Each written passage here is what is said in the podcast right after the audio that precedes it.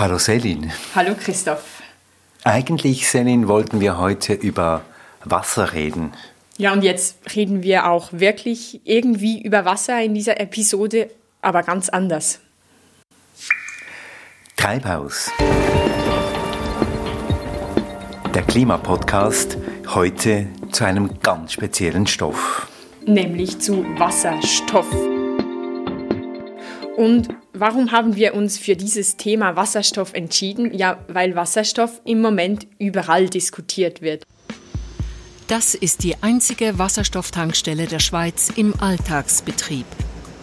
Die Postauto Schweiz AG betankt hier in Bruck ihre fünf Brennstoffzellen-Postautos. Etwa 90 Prozent des Wasserstoffs wird hier vor Ort mittels Elektrolyse hergestellt. Gasenergie Schweiz, der Zusammenschluss der Schweizer Gaswirtschaft, führt eine riesige Werbekampagne und auch da, Wasserstoff heißt es, sei der Energieträger der Zukunft. Ja, und da gibt es Gegenstimmen, die hört man auch, wenn man sich umhört und umschaut in den Medien, die sagen genau das Gegenteil. Wasserstoff sei eben alles andere als der Energieträger der Zukunft. Damit ist klar, dass ein Wasserstoff-Brennstoffzellenfahrzeug auch langfristig nicht billiger in der Wartung sein kann als ein batterieelektrisches Fahrzeug. Es gibt ja Stimmen, die sagen, dass die Wasserstoffautos auch deshalb so propagiert werden, damit die Kunden weiterhin viel Geld bei den Werkstätten lassen müssen. Ja, die deutsche Regierung, die EU, viele andere Länder haben gerade als Ankurbelung für die Wirtschaft in der Corona-Pandemie milliardenschwere Programme für die Produktion und Entwicklung von Wasserstoff lanciert. Mit grünem Wasserstoff können wir Wind und Sonne aus anderen Regionen dieser Erde importieren. Kurz gesagt, Wasserstoff ist das Erdöl von morgen. 300 Millionen alleine in Deutschland. Die EU sieht einen Investitionsbedarf von bis zu 400 Milliarden Euro. Dabei gibt es eine große Verwirrung darüber, was ist eigentlich Wasserstoff und wie wird er hergestellt? Also haben wir uns gedacht, dass wir hier mal Klarheit schaffen müssen. Und ehrlich, ich muss sagen, bei der ganzen Recherche, die ich zu Wasserstoff gemacht habe, es war nicht ganz einfach, hier diese Klarheit einfach so herzustellen. Und ich habe bei dieser Recherche, um es mal bisschen salopp äh, auszudrücken, eine ziemliche Lernkurve durchgemacht. Und Klick hat es eigentlich erst gemacht bei mir nach dem Gespräch mit Christian Bach. Christian Bach, der bei der EMPA zuständig ist für den Fachbereich Wasserstoff. Wasserstoff brauchen wir nicht primär, weil wir Wasserstofffahrzeuge brauchen, sondern weil wir sonst diese überschüssige Elektrizität nicht nutzen können. Wenn wir die nicht nutzen können, dann bezweifeln wir, dass äh, die Photovoltaik im geplanten Maß ausgebaut werden kann. Jedenfalls beim Thema Wasserstoff und in diesem Gespräch mit Christian Bach habe ich gelernt, es geht hier um ganz viele Fragen. Es geht auch um Energieeffizienz, aber da und dort gelten beim Thema Wasserstoff offenbar andere Gesetze. Ja, und deine Lernkurve, die ist ja auch nicht weiter erstaunlich, weil Wasserstoff ist ein Energieträger, den man nicht so gut kennt. Man kennt Elektrizität, wir kennen alle Arten von fossilen Energien, aber Wasserstoff ist ziemlich neu. Mit Wasserstoff hatten die wenigsten von uns schon zu tun. Aber erklär du mal, Selin, wie das chemisch so abläuft mit diesem Wasserstoff. Ich glaube, das mit der Chemie kannst du besser.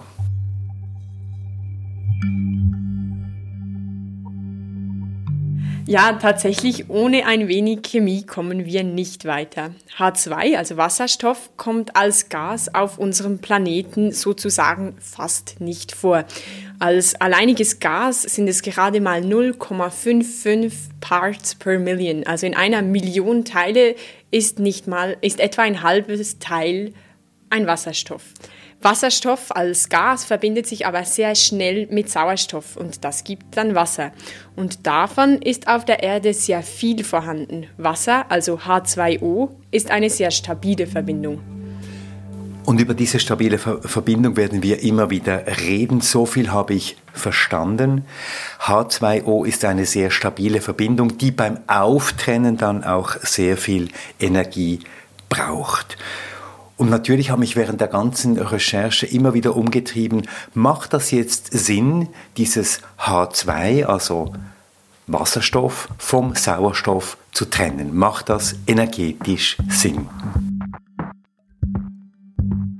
Du hast natürlich recht, es braucht sehr viel Energie, um diesen Wasserstoff abzutrennen. Aber dafür hat man dann ein Gas mit sehr besonderen Eigenschaften. Es ist ein Gas, das sich extrem schnell ausdehnt, es ist sehr leitfähig, es ist extrem viskos und es verbrennt gut. Wasserstoff, so viel müssen wir vorausschicken, ist vor allem ein Speichermedium. Wasserstoff dient, um Energie zu speichern. Und wie das dann umgewandelt wird, das ist wieder eine zweite Frage. Und da gibt es ja drei Arten, diesen Wasserstoff wieder in Energie umzuwandeln. Ignition sequence start. Six, five, four, three, two, one, zero. All engine running. Liftoff. We have a liftoff. 32 minutes past the hour. Liftoff on Apollo 11. Ja, zur ersten Art, die Verbrennung. Verbrannt wird Wasserstoff heute schon beim Schweißen oder als Antrieb für Raketen.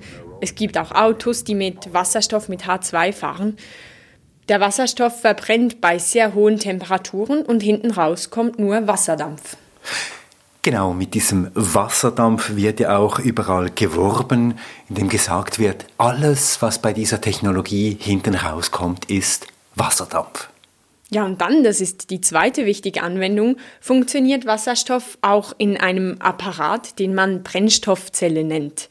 Äh, das ist eine uralte Technik, die wurde schon 1838 erfunden. Das ist eine Zelle, die wandelt Wasserstoff durch Zugabe von Luft direkt in elektrische Energie um. Es braucht also keinen Dynamo, man bekommt Strom direkt durch eine chemische Reaktion und hinten raus kommt wieder. So viel habe ich verstanden Wasserdampf. Ja, und zwar einfach, weil die Wasserstoffatome es mit ihrer Ladung so unglaublich eilig haben, sich mit den Sauerstoffatomen zu verbinden. Es findet in einer Brennstoffzelle so etwas wie eine rasend schnelle Umarmung der beiden Atome statt. Und glücklich verlassen sie die Brennstoffzelle in Form von Wasser und hinterlassen Strom. Das ist ja schon fast eine romantische Vorstellung. Ja, und dann gibt es noch ein drittes. Und dieses dritte heißt? Power to Gas. Auch diese Technologie stammt aus dem 19. Jahrhundert. Nicht ohne Grund taucht Wasserstoff bei Jules Verne in seinen utopischen Romanen immer wieder auf. Die Idee, man könne Wasserstoff aus Elektrizität, aus Windenergie herstellen, die wurde erstmals in einem Aufsatz im Jahr 1868 beschrieben. Moment mal. Also die Brennstoffzelle wurde bereits 1839 experimentell geprobt. Die Power-to-Gas-Technologie, die wurde 1868 beschrieben. Und wir hätten uns, wenn ich das richtig verstehe, Selin, das ganze Problem mit den fossilen Energien, die ganze Klimakrise sparen können, wenn wir die Erfindungen von damals umgesetzt hätten, wenn wir die Brennstoffzelle und die Power-to-Gas-Technologie angesetzt hätten. Ja, leider war es einfach viel einfacher und billiger, Benzin und Diesel zu verbrennen. Aber lass mich doch zuerst das Power-to-Gas-Verfahren erklären. Sorry. Auf den Punkt gebracht wird bei Power-to-Gas Strom verwendet, um Wasserstoff zu produzieren, der dann unter Beigabe von CO2, also Kohlendioxid, zu synthetischem Methan umgewandelt wird. Erdgas ist ja im Wesentlichen Methan. Ich rekapituliere, Strom plus Wasserstoff plus CO2 ergibt synthetisches Methan, also Erdgas, und dieses Erdgas kann dann gespeichert werden. Und wenn es verbrannt wird, gibt es wieder CO2. CO2, das dann wieder mit der Power-to-Gas-Technologie aus der Luft geholt wird. Ja, und das Ganze ergibt dann einen Kreislauf, richtig. Deckel auf, Tankstutzen drauf, auf den Knopf gedrückt, der Druck steigt Bloß, dass hier kein Benzin fließt, sondern Wasserstoff in den Tank pfeift. Der Direktor der Eidgenössischen Materialprüfungsanstalt EMPA ist überzeugt von der neuen Technologie. Das sind eben geschlossene Kreisläufe. Wir verbrennen nicht irgendwelche Treibstoffe, die sich über Hunderttausende von Jahren angesammelt haben über kurze Zeit, sondern wir können hier mit nachhaltiger Energieproduktion aus Photovoltaik, aus Wind oder aus Laufkraftwerken den Wasserstoff produzieren Die Wasserstoffproduktion ist ein sogenanntes. Tönt alles gut, aber wie bei jeder Technologie gibt es auch bei Wasserstoff ein paar Haken. Und zwar mindestens drei. Das habe ich bei meiner Recherche herausgefunden. Ja, der erste Haken, das ist die Herstellung. Zuerst einmal müssen wir uns anschauen, wie wird dieser Wasserstoff eigentlich hergestellt. Heute wird 90 Prozent des Wasserstoffs auf der ganzen Welt aus Erdgas produziert. Und hier wird nicht CO2 eingespart, sondern im Gegenteil, hier wird CO2 produziert. Also die Herstellung von Wasserstoff aus Erdgas ist ein CO2-Emittent. Man sagt dieser Technologie denn auch grauen Wasserstoff. Aber wir müssen hin, hier kommt die Farbenlehre ins Spiel, wir müssen hin zu grünem Wasserstoff. Zu grünem Wasserstoff, zu Wasserstoff aus erneuerbaren Energien. Wasserstoff, der gewonnen wird aus Wind oder aus Wasserkraft oder aus Photovoltaik. Dieser grüne Wasserstoff, und ich glaube, da sind sich sehr, sehr viele Experten einig, nur dieser grüne Wasserstoff hat tatsächlich eine Zukunft. Und der Haken 2? Ja, Haken 2, selbst wenn wir Wasserstoff aus erneuerbaren Energien produzieren, haben wir ein Transportproblem. Wasserstoff braucht große und schwere Tanks. Am effizientesten wird Wasserstoff in verflüssigtem Zustand transportiert bei minus 253 Grad Celsius. Dieses Herunterkühlen braucht wieder sehr viel Energie. Auf jeden Fall kann Wasserstoff nicht einfach etwa im Gasnetz transportiert werden. Wasserstoff muss in schweren Behältern vom Produktionsort zum Ort des Verbrauchs gebracht werden und das meistens mit Lastwagen. Ja, und dazu ist eine enorme Infrastruktur notwendig, neue Zapfsäulen und so weiter. Warum setzt die Erdölindustrie auf Wasserstoff? Einerseits kann man natürlich Erdgas weiterhin fördern und umwandeln und damit Wasserstoff produzieren, das haben wir schon gesagt. Man kann aber auch das bestehende Tankstellennetz nutzen. The journey to a lower carbon future is underway. Shell is exploring how cleaner fuels can help deliver lower carbon transport. One in particular does not produce any harmful emissions from the tailpipe, only water vapor. Hydrogen. Elektrozapfsäulen für Elektroautos, die kann man überall montieren, in den Quartieren, in den Garagen und so weiter. Elektrozapfsäulen sind Element einer dezentralen Struktur. Shell has been researching the potential of hydrogen since the 90s and is drawing on its technical expertise and the support of car makers and government partners. Success relies on everyone playing their part. Aber kommen wir noch zu Haken 3. So oder so, ob jetzt Wasserstoff direkt verbrannt wird oder in der Brennstoffzelle umgewandelt wird oder auch bei der Power-to-Gas-Technologie, es gibt, und das ist ein entscheidender und ein springender Punkt, es gibt immer Energieverluste. Oder anders gesagt, im Vergleich zu Elektrizität als Energiequelle ist Wasserstoff ein Verlustgeschäft. Verlustgeschäft, das klingt jetzt, als ob mehr Energie reingesteckt werden müsste, als dann später rauskommt. So ist das ja dann doch nicht. Bei einigen Verfahrensschritten ist das tatsächlich so. Aber insgesamt über die ganze Kette betrachten können wir das uns anschauen bei einem Elektroauto. Bei einem normalen, konventionellen Elektroauto, das also mit normalen Batterien funktioniert, gibt es eine Energienutzung von 90 Prozent von der Batterie zum Rad. Man sagt dem auch Power to Wheel. Bei einem Wasserstoffauto sind das nur etwa 30 Prozent. Im besten Fall also haben wir 30 Prozent Ausnutzung, 70 Prozent der Energie gehen verloren. Ja, wenn das Ganze so wenig effizient ist, warum setzt denn eine Industrie überhaupt auf Wasserstoff? Das habe ich zunächst auch nicht richtig verstanden. Aber dann habe ich mit Christian Bach gesprochen. Christian Bach arbeitet bei der EMPA, dem Schweizer Kompetenzzentrum für Materialien und Technologie. Er leitet dort das Labor für Fahrzeugantriebssysteme und ist der Experte in Sachen Wasserstoff. Und ich habe ihn zunächst gefragt, woran forscht denn eigentlich die EMPA, wenn es um Wasserstoff geht? Wir arbeiten an der Wasserstoffproduktion vor einem sich verändernden energetischen Hintergrund. Das bedeutet, wenn die Schweiz die Atomkraftwerke abschaltet und äh, viel Photovoltaik zubaut, was Ziel der Energiegesetzgebung ist, dann werden wir zeitweise zu viel Strom haben und äh, zeitweise zu wenig. Und was wir untersuchen, ist zu klären, ob die Wasserstoffproduktion diese zu viel Elektrizität, erneuerbare Elektrizität nutzen kann und für andere Sektoren, beispielsweise eben auch in der Langstreckenmobilität oder sogar als saisonaler Energiespeicher gemacht werden kann. Also eine klare Zukunftstechnologie, sagt Christian Bach. Ich wollte dann von ihm wissen, warum hier investiert wird in eine Technologie, die eigentlich energetisch ein Verlustgeschäft ist. Zuerst muss man verstehen, dass eben die, der Wasserstoff in der Natur nur in gebundener Form vorkommt, beispielsweise in Form von Biomasse oder Wasser.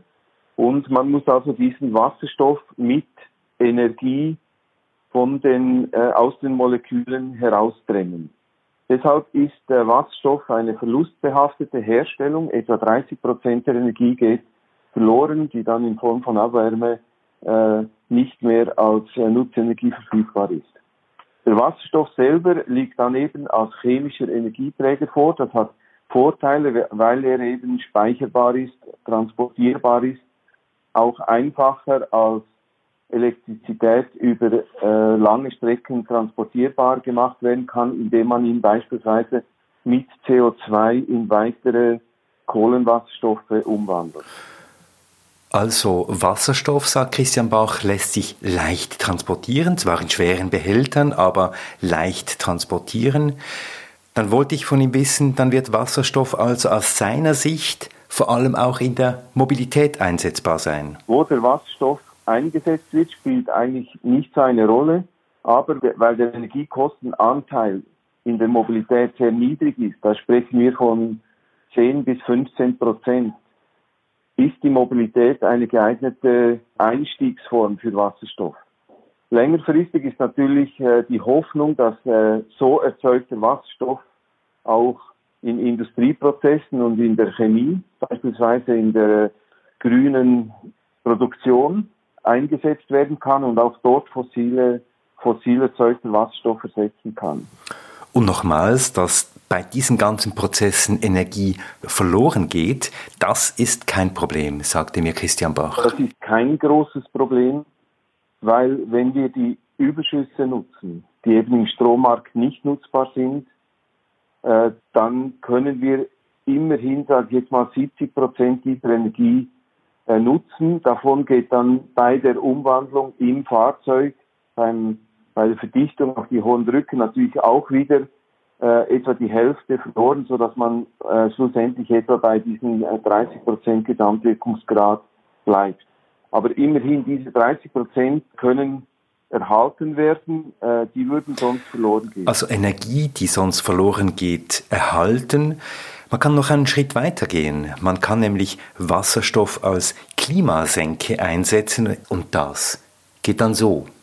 Einerseits kann man Biogas einsetzen, den Kohlenstoff abtrennen als Fettstoff und dann beispielsweise als Asphalt bei äh, Zusatz verwenden. Oder eben, weil Biogas wird es nicht in ausreichendem Maße haben, aber eben beispielsweise kann man in Wüstenregionen oder in Offshore-Anlagen synthetisches Methan produzieren.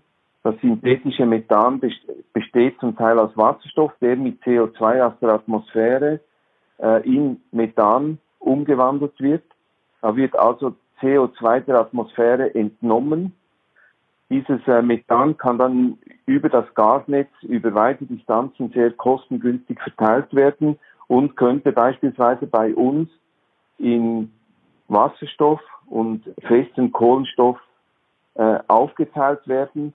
So hat man eine Verschiebung von Kohlenstoff aus der Atmosphäre hin zu einer äh, deponierten Kohlenstoff, beispielsweise im Asphalt oder Beton.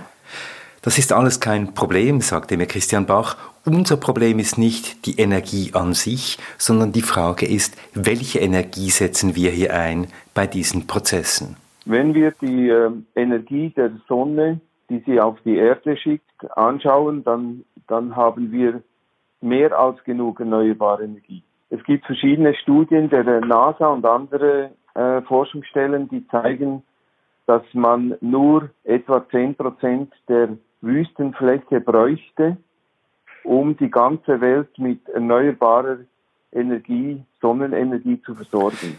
Nur 10 Prozent aller Wüsten würden die ganze Menschheit mit Energie versorgen, wenn wir sie mit Solarzellen bestücken würden. Das Problem ist also nicht die Effizienz, sondern das CO2. Für uns steht ganz klar das CO2-Problem im Vordergrund. Und es zeigt sich, dass eben alle Antriebskonzepte, wenn sie mit erneuerbarer Energie betrieben werden, auf ähnlich niedrige CO2-Emissionen runterkommen. Das heißt, wenn wir Elektrofahrzeuge, Brennstoffzellenfahrzeuge oder auch verbrennungsmotorische Antriebe mit fossiler Energie betreiben, sind die Emissionen alle etwa vergleichbar hoch.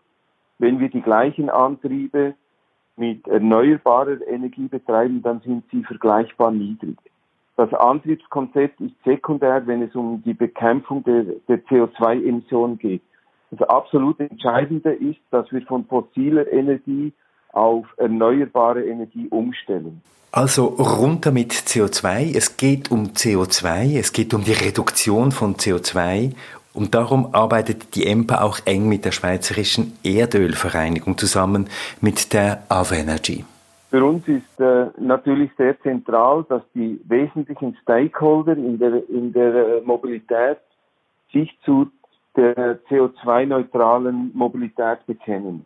Diese Firmen haben ein hohes Know-how im Bereich der Energiebereitstellung, aber auch äh, in Tankstellen.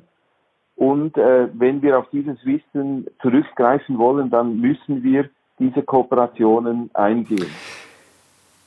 Christian Bach spricht hier von technischen Lösungen, von CO2-Reduktion, sogar von der Produktion von Power-to-Gas-Systemen in der Wüste. Er spricht sehr viel von technischen Lösungen und ich habe ihn dann gefragt, ja, Christian Bach, geht es denn eigentlich darum, für die Zukunft nur einfach auf technische Lösungen zu setzen? Und er sagte mir, das Element des Weniger ist, ist sehr wichtig. Unser Beitrag äh, ist technischer Natur. Wir sehen aber, dass die Technik alleine das nicht äh, wird richten können, das gesamte Problem. Äh, deshalb arbeiten wir auch mit Sozioökonomen zusammen, die eben an der Verhaltensänderung forschen. Das ist allerdings auch ein sehr schwieriger Pfad. Ich glaube, es braucht eben beides. Wenn wir von fossiler Energie, die sehr kostengünstig und praktisch überall verfügbar auf erneuerbare Energie hingehen, äh, und zwar echte erneuerbare Energie, nicht Zertifikat, umstellen, dann werden wir eine Kostensteigerung im Energiesektor haben. Die ist nicht prohibitiv hoch, aber sie ist doch so, dass ich denke, dass sich gewisse Trends abbilden oder verstärken lassen. Oder anders gesagt, wenn wir einfach von einem 2 Tonnen äh, 200 PS Diesel SUV auf ein 2,5 Tonnen 300 PS Elektro SUV umsteigen, dann ist klar, haben wir das Problem der Nachhaltigkeit nicht verstanden.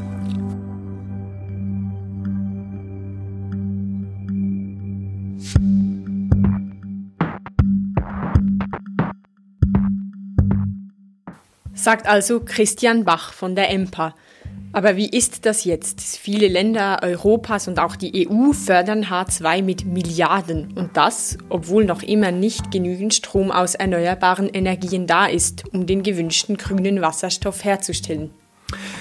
Ja, und ich glaube, wenn man Christian Bach genau zugehört hat, dann hat man gehört, dass er sehr oft in der Zukunftsform gesprochen hat tatsächlich die Situation heute ist, dass wir zu viel Strom ähm, im Netz deshalb haben, weil immer noch sehr viele Kohlekraftwerke am Netz sind, weil sehr viele Atomkraftwerke am Netz sind und weil es schwierig ist, bei Überschuss diese Kohlen und Atommeiler abzuschalten. Windanlagen kann man einfach abschalten. Und in der Schweiz sind wir heute weit davon entfernt, auch nur eine Grundlast an erneuerbaren Energien im Bereich Solar- und Photovoltaik zur Verfügung zu haben. Da haben wir noch einen weiten Weg vor uns und von dem her ist es tatsächlich eine Investition in die Zukunft. Wenn wir dann mal alles erneuerbar haben, dann können wir tatsächlich auch grünen Wasserstoff herstellen. Ja, seltsam, dass da jetzt gerade plötzlich auf Wasserstoff gesetzt wird. Ja, seltsam, tatsächlich. Es werden, wie du gesagt hast, viele Milliarden für eine teure Technologie äh, eingesetzt. Aber ja, es gibt einfach starke Pressure Groups, die diese Technologie unbedingt wollen. Ja, es gibt die Interessensgruppen, die Erdölvereinigung etwa Avenergy, die setzen auf Wasserstoff und arbeiten eng mit der EMPA zusammen. Und dann gibt es die Interessensvertretung namens H2 Energy. Ja, H2 Energy ist so ein Konsortium, das gegründet wurde mit dem Ziel, Dienstleistungen in den Bereichen erneuerbare Energien, Wasserstofftechnologie zu erbringen. Der Verwaltungsrat wird präsidiert von Rolf Huber. Rolf Huber ist aber auch Verwaltungsrat von Hyundai Hydrogen Mobility AG. Diese Aktiengesellschaft mit einem Aktienkapital von 10 Millionen Franken die ist tätig in der Promotion der wasserstoffbetriebenen Lastwagenflotte von Hyundai. Die Hyundai Hydrogen Mobility AG wiederum ist beteiligt an der Hydrospider AG. Dort ist Rolf Huber ebenfalls im Verwaltungsrat und die Hydrospider AG, die ist spezialisiert auf den Bau und Vertrieb von Wasserstoffproduktionsanlagen. Und Rolf Huber ist auch im Verwaltungsrat der Wasserstoffproduktion Ostschweiz AG. Und die bezweckt die Produktion von Wasserstoff mittels erneuerbaren Energien, die Speicherung und den Handel mit Wasserstoff. Da ist also so richtig viel Kapital und Geld und Manpower drin. Was bedeutet das alles? Ja, das hätten wir die Verantwortlichen von H2 Energy auch gerne gefragt, aber unsere Anfragen wurden nicht beantwortet. Aber klar ist von außen gesehen, hier wird viel Kapital investiert, viel Risikokapital in eine Technologie, die, wie wir gehört haben, vor allem eine Zukunftstechnologie ist. Eine Zukunftstechnologie, weil wir die Kapazitäten für die Herstellung von grünem Wasserstoff noch gar nicht haben und auch noch lange nicht haben werden wenn wir den, beim Ausbau der Photovoltaik im Rhythmus wie heute weitermachen, dann dauert es noch ganze 262 Jahre, bis wir genügend erneuerbare Energie haben. In der Schweiz. 262 Jahre, wenn wir in diesem Rhythmus weitermachen. Die Wasserstoffproduktion ist ein sogenannt sauberer Vorgang. Wasserstoff wird aus Wasser gewonnen. Mittels Elektrolyse wird Wasser in Wasserstoff und Sauerstoff geteilt. Aus dem Auspuff kommt kein giftiges CO2, sondern bloß Wasserdampf. Der Wasserstofftank befindet sich. Ja, und es ist erstaunlich, dass auch ein anderer Energiezweig zwischenzeitlich sehr auf Wasserstoff setzt, nämlich die Gasindustrie. Wie das zusammenspielen soll, Erdgas und Wasserstoff, das wollte ich genauer wissen und zwar von Daniela Dekortins. Daniela Dekortins ist Direktorin bei Gas Energy, dem Verband der schweizerischen Gasindustrie. Und ich habe sie gefragt, ja, warum Wasserstoff? Die Gasversorger der Schweiz wollen den Umbau der Energieversorgung hin zu mehr erneuerbaren Energien, eben zu dieser Klimaneutralität äh, mitgestalten. Sie wollen ihren Beitrag dazu leisten. Und wie lautet jetzt diese grundsätzliche Strategie? Was ist der Grundsatz dieser Strategie? Die Schweizer Gasversorger haben sich zunächst mal das Ziel gesetzt, für 2030 30 Prozent erneuerbares Gas im Wärmemarkt zu haben und sind aktuell daran, wirklich äh, an dieser Strategie umzusetzen. Es gibt bereits Werke, die 30 Prozent erneuerbares Gas im Netz haben. Dann haben sie sich jetzt äh, neue Ziele gesetzt für 2040 und 2050. Für 2040 soll 50 Prozent erneuerbares Gas im, im Gesamtmarkt verfügbar sein und dann bis 2050 Klimaneutralität erzielt, was den äh, Klimazielen auch des Bundesrates entspricht. In dieser ganzen ähm, Entwicklung, in dieser ganzen Strategie spielt ja ein Stoff äh, eine große Rolle und das ist Wasserstoff. Äh, Wasserstoff, Sie schreiben es in Ihrer Broschüre, ist die Kern- oder Schlüsseltechnologie für die Gasversorgung der Zukunft. Erklären Sie mir, warum? Also der Wasserstoff äh, erlebt aktuell eine eigentliche Renaissance. Es ist ja kein neuer Energieträger in dem Sinn. Man hat auch äh, gewisse Erfahrungen damit. Aber die Renaissance hängt sehr stark mit den Klimazielen zusammen, die man sich international mit dem Paris Agreement gegeben hat. Und um diese Klimaziele zu erreichen, wird es zum einen eine verstärkte Elektrifizierung der verschiedenen Bereiche geben. Das wird man sicher sehen, mit, äh, auch mit erneuerbarem Strom. Aber gerade im Winter beispielsweise greifen wir aktuell nach wie vor auf Kohlestrom zurück. Also wenn man das System, das Gesamtsystem klimaneutral gestalten will, werden flüssige und gasförmige Energieträger weiterhin eine wichtige Rolle spielen in den verschiedenen Sektoren. Und da kommt nun die Schlüsselenergie Wasserstoff äh, zum, äh, zum Tragen. Weshalb für die Gasversorgung so wichtig, was die Gasversorgung bieten kann in diesem Kontext, ist die Infrastruktur. Diese 20.000 Kilometer Gasnetze, die es in der Schweiz hat, die äh, eine lange Geschichte haben und die in ihrer ganzen Geschichte verschiedene Energieträger äh, transportiert haben. Zunächst nämlich äh, äh Stadtgas, und Stadtgas hat einen Wasserstoffanteil damals schon gehabt von 40 Prozent. Also die Gasversorgung hat also früh schon Erfahrung mit, mit Wasserstoff gesammelt und wie man mit Wasserstoff umgeht und hat eben auch die, die Leitungen entsprechend dazu. Sie setzen ja in Ihrem Strategiepapier im Endeffekt auf grünen Wasserstoff, das heißt Wasserstoff, der aus erneuerbaren Energien gewonnen wird. Aber in einer langen Periode wird es sogenannten blauen Wasserstoff geben. Blauer Wasserstoff, das heißt, er wird aus Erdgas hergestellt und irgendwohin muss dann das C von diesem CH4 noch deponiert werden. Jetzt erklären Sie mir, wie wollen Sie das machen? Wohin wollen Sie diesen Kohlenstoff abscheiden?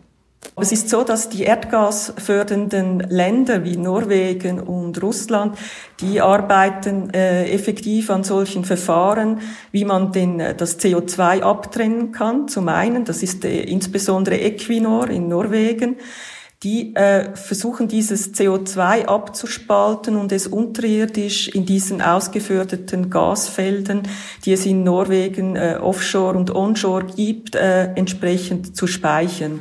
Es gibt in Island solche geologischen Verhältnisse, auch es gibt dort ein Start-up-Unternehmen, das äh, zeigt, wie innerhalb von zwei Jahren, je nach Untergrundbeschaffenheit, dieses CO2 kristallin werden kann, also, äh, also sich materialisieren kann. Das ist das eine Verfahren. Das andere Verfahren, das, äh, da arbeitet äh, Russland sehr stark daran, das ist das Verfahren der Pyrolyse, wie man versucht, das C quasi, das Carbon als festes Material abzuspalten und dann beispielsweise als Baustoff verfügbar zu machen. Das hat äh, von den Qualitäten her zum Beispiel für den Schiffbau äh, beispielsweise sehr, sehr in, ein interessantes Material. Jetzt besteht im Moment so eine Konkurrenzsituation zwischen den einen, die sagen, Wasserstoff ist die Zukunft, die anderen sagen, erneuerbarer Strom ist die, die Zukunft, insbesondere auch im Bereich der Mobilität. Wie wichtig ist aus Ihrer Perspektive dieses Zusammengehen der verschiedenen Player? Aus einer Gesamtversorgungsperspektive ist es absolut zentral. Es ist weniger eine Frage der Konkurrenz, sondern der, einer Frage der Notwendigkeit des Zusammenspiels eben der verschiedenen Infrastrukturen und Energieträger, wenn wir diese sehr anspruchsvollen Klimaziele bis 2050 erreichen wollen. Also aus meiner Sicht ganz klar keine Konkurrenz, sondern ein Miteinander. Ich habe auch vorhin gesagt, äh, aus meiner Sicht wird es eine weitergehende Elektrifizierung geben. Es wird nicht nur reinen Wasserstoff, unser Energiesystem wird nicht nur auf Wasserstoff beruhen, sondern es braucht eben wirklich diesen Mix an Energieträgern.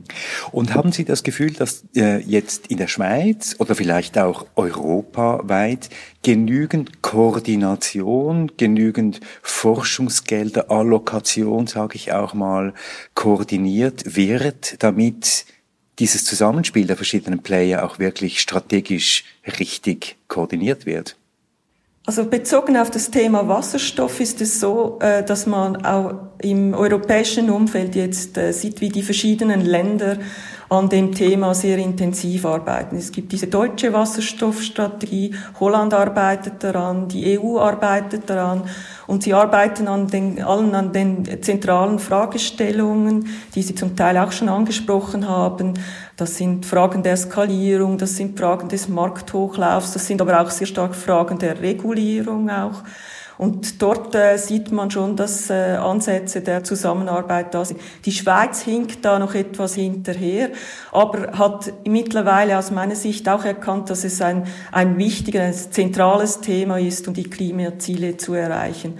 Aber äh, die Koordination jetzt, äh, äh das wird, glaube ich, jetzt aus meiner Sicht wird einen starken äh, Push aus dem europäischen Raum kommen, was auch die Schweiz anbelangt. Und warum hinkt die Schweiz, Klammer einmal mehr, Klammer zu, da hinten nach? Weil das Bundesamt für Energie klar sagt, wir fördern hier nicht eine Technologie, sondern, ich zitiere, wir lassen hier den Markt spielen? Also äh, wenn man sich den Energiemarkt anschaut, von Markt zu sprechen in der heutigen aktuellen Situation, da muss ich jeweils etwas schmunzeln. Also wir sind weit weg von einem Markt und auch mit so äh, Gesetzgebung wie den CO2-Gesetz, äh, das sind eigentlich planwirtschaftliche Ansätze, die hier reinkommen. Nein, ich glaube, äh, ist, es hat sehr stark mit der Geschichte der Schweizer Energiewirtschaft zu tun. Ne, woher kommen wir? Wir hatten auch eine Kohlevergangenheit und haben nachher die Wasserkraft entdeckt und äh, haben eigentlich durch das, äh, durch die Wasserkraft ein sehr starkes Selbstbewusstsein, äh, was die ganze Stromwirtschaft anbelangt. Und entsprechend äh, haben wir eine gute Aufstellung. Wir haben 60 Prozent ist bei uns mit Wasserkraft abgedeckt, mit erneuerbarem Stromproduktion äh, nur 40 Prozent äh, durch Atomstrom. Und das ist natürlich, wenn man sich das im europäischen Kontext anschaut, ist das ganz eine ganz andere Ausgangslage, äh, als sie andere Länder haben. Und deshalb glaube ich, äh, schaut man sehr stark in der Schweiz, ist äh, Energiepolitik zunächst mal Strompolitik. Auch die Energiestrategie 2050 ist äh, im besten Fall eine Stromstrategie gewesen, die jetzt äh, noch äh, nachgebessert wird mit den äh, Energiegesetzen. Das Energiegesetz ist ein, ein Gesetz der Förderung der erneuerbaren Stromproduktion und kein Energiegesetz, äh, das eben beispielsweise die Förderung von erneuerbarem Gas vorsieht oder Wasserstoff oder so. Und da muss man halt wirklich hinkommen in der Schweiz zu einer integrierten Energie- und Klimapolitik, die eben wirklich äh, meinetwegen schon den Fokus auf Strom äh, weiterhin hat, aber sich öffnet gegenüber den anderen Themen. Und da haben wir noch einen Weg vor uns. Das lässt zwei Interpretationen zu. Äh, Daniela Dekotins Interpretation eins die Gasindustrie äh, wurde einfach zu wenig gehört. Das ist Variante eins. Variante zwei: Gas ist eine auslaufende Technologie. Ähm, viele städtische Versorger sagen, sie setzen nicht mehr auf Gas. Basel zum Beispiel möchte ganz auf Gas verzichten. Welche Interpretation stimmt? Also aus meiner Sicht ist das die erste Interpretation. Und zwar deshalb, und der Unterschied zwischen Europa und der Schweiz bezüglich Gas ist halt, in Europa wird Gas sehr stark für die Stromproduktion eingesetzt. Das ist in der Schweiz sehr rudimentär aktuell der Fall. Und entsprechend, wenn man einen starken Stromfokus hat, dann läuft Gas halt wirklich so am Rande mit.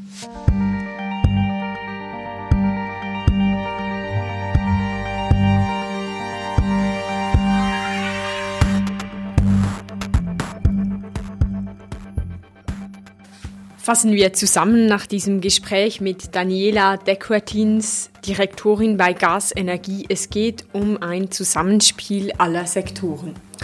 Richtig, es geht um ein Zusammenspiel aller Sektoren, aber es geht eben nach wie vor auch darum, welchen Wasserstoff wir hier meinen. Wenn Daniela Dekotins hier von blauem Wasserstoff spricht, bei dem CO2 dann abgeschieden wird und in der Nordsee deponiert wird, muss man wissen, dass angesprochene Lager Northern Lights, das von Equinor betrieben wird, damit nur der Konzern Shell seine Jahresproduktion an CO2 in einem unterirdischen Lager deponieren könnte, bräuchte es 14 solche Lager wie Northern Lights. Also Die Beanspruchung solcher Lager zur Sequestrierung von CO2 sind eben riesig. Und da frage ich mich weiterhin eben doch, haben wir es mit dieser Wasserstofftechnologie wirklich mit einer Zukunftstechnologie zu tun oder ist das Ganze nicht nur einfach ein Hype? Ja, und ich gebe diese Frage gleich weiter. Olivier sitzt auch bei uns mit am Tisch und Olivier, du hast Du hast für den letzten Teil äh, von dem Podcast recherchiert und jetzt aufmerksam zugehört. Hallo. Hallo. Ihr habt insgesamt viel von Wasserstoff als einer technischen Anwendung gesprochen und was es mit dieser auf sich hat. Und das ist auch naheliegend, weil Wasserstoff ist ja, wie wir gehört haben, in erster Linie eine Technologie, eine Speichertechnologie. Sie mit Vor- und Nachteilen, das habt ihr alles aufgezeigt. Jetzt möchte ich aber auf einen anderen Aspekt hinweisen, einen weniger naheliegenden Aspekt von Wasserstoff, und zwar der der Verheißung. Äh, Wasserstoff als eine frohe Botschaft, die sagt, dass irgendwie alles gut kommt. Also das mit dem Wasserdampf, der hinten rauskommt. Genau, mit dem Wasserdampf nichts anderes als Wasserdampf, das am Schluss, der am Schluss übrig bleibt. Ich will über den sogenannten diskursiven Charakter von Wasserstoff sprechen, also wie und warum Wasserstoff als Kommunikationsmittel eingesetzt wird. Und was das mit uns als Empfängerinnen, Empfängerinnen dieser Nachricht macht. Kurz, was wir beachten müssen, wenn von Wasserstoff die Rede ist. Also dann, wenn es zum Beispiel heißt, Wasserstoff ist das Erdöl der Zukunft. Ein solches Beispiel möchte ich noch ein weiteres anfügen. Ähm, ich habe vor kurzem mit einem Freund gesprochen, äh, der war ganz erfreut darüber, dass jetzt auch die Öl- und Gasindustrie auf Wasserstoff setzt. Und äh, das habt ihr auch beschrieben. Und mein Freund, der war voller Zuversicht. Und seine Meinung war, dass Wasserstoff ja eine saubere Technologie sei. Und wenn nun auch die ganz großen Unternehmen der Öl- und Gasindustrie endlich aufspringen, sei das doch super. Und er wirkte eigentlich ganz beruhigt. Ja, und du hast dir angeschaut, was es mit dieser Beruhig mit diesem Beruhigtsein, mit dieser Zuversicht auf sich hat. Lass mich zuerst mit dem Wort beginnen. Äh, Wasserstoff oder auf Englisch Hydrogen. Das klingt nach Wasser. Und dieses Wasser, das steht ja schon für Leben. Es vermittelt das genaue Gegenteil von dem, was ich mit der Verbrennung von Öl oder Gas verbinde. Also diese besänftigende Wirkung, die tritt bereits ein, bevor ich wirklich irgendetwas über Wasserstoff weiß. Ja, und eben deshalb müssen wir ziemlich viel über diesen Wasserstoff wissen. Ihr habt ja bereits aufgezeigt, es geht dabei vor allem darum, woher die Energie stammt, die zur Erzeugung von Wasserstoff notwendig ist, ob sie aus fossilen oder erneuerbaren Energie Energieträgern stammt, ob grüner oder grauer Wasserstoff dabei rauskommt. Wasserstoff ist, und nochmal als Wiederholung, Wasserstoff ist eine Speichertechnologie und keine Energiequelle. Um zu zeigen, wie sehr die besänftigende Wirkung, die ich angesprochen habe, eintritt, möchte ich noch das von euch Gesagte mit einer aktuellen Studie ergänzen. Erst vor wenigen Tagen erschien vom NGO-Zusammenschluss Oilcheck International ein Bericht. Und darin werden die Klimastrategien von den großen Öl- und Gasunternehmen untersucht.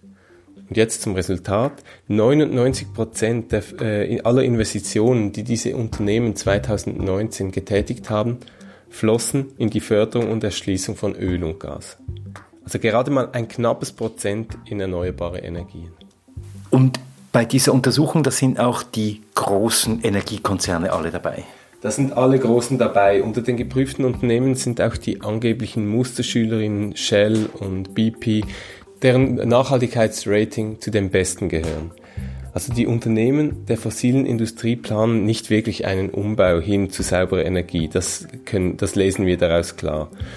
Und die Studie zeigt etwa, dass BP bis 2030 die Produktion von Öl und Gas sogar deutlich ausbauen will. Das gilt auch für Shell. Shell will auch bis 2030 die Produktion und die Förderung von Erdöl massiv ausbauen.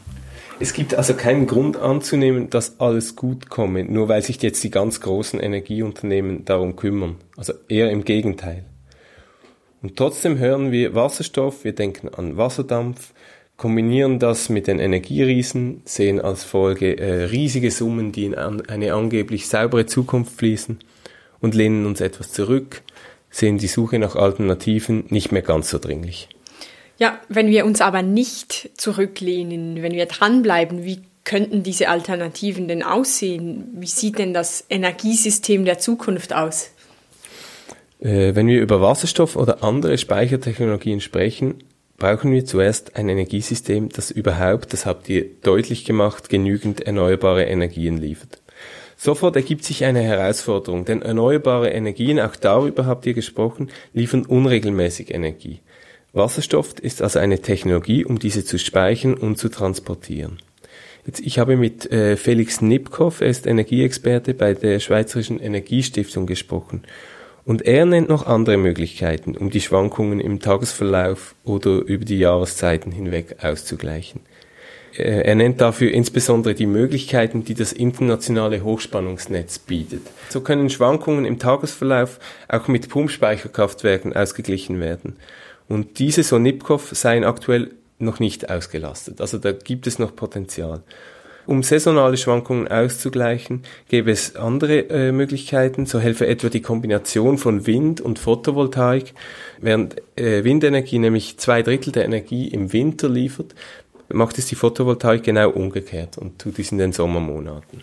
Da gibt es Alternativen. Es ist möglich, dass andere Technologien ineinander greifen. Ja, dieses große Ineinandergreifen von unterschiedlichen Systemen, darum, so sagt es Nipkow, gehe es eigentlich. Und das Energiesystem der Zukunft werde insgesamt dezentraler sein. Und die bereits erwähnte Studie von Oil Change International, die ergänzt noch eine letzte und wichtige Sache, dass dieses Energiesystem der Zukunft vor allem durch die Allgemeinheit verwaltet werden sollte. Und da sind wir wieder bei dem Problem, ist Wasserstoff eine Technologie, die eher die Zentralisierung fördert oder die Dezentralisierung? Da haben wir gesagt, eigentlich fördert Wasserstoff eher die Zentralisierung des Energiesystems.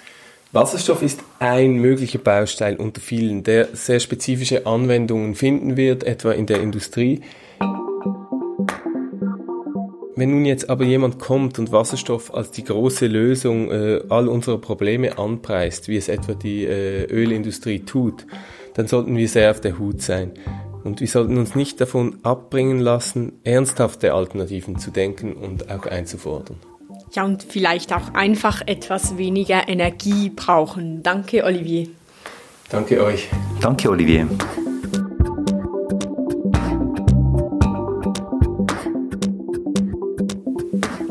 Und beim nächsten Mal?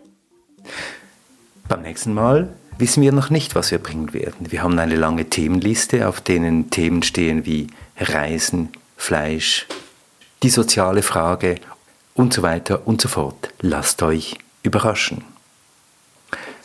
Von Treibhaus, dem Klimapodcast, das ist eine Produktion von Podcast Lab mit Olivier Christe, Alexandra Baumgartner, mit Samuel Schläfli und mit der Musik von Lukas Fretz. Moderiert wird Treibhaus von Selin Elber und von mir, Christoph Keller. Treibhaus wird unterstützt von der Schweizerischen Energiestiftung.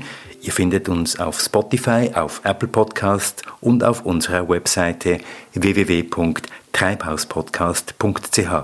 Und wenn euch dieser Podcast gefällt, wenn ihr Anregungen habt, Ideen, Kritik und so weiter, dann schreibt uns auf Facebook und per Mail auf mail at treibhauspodcast.ch.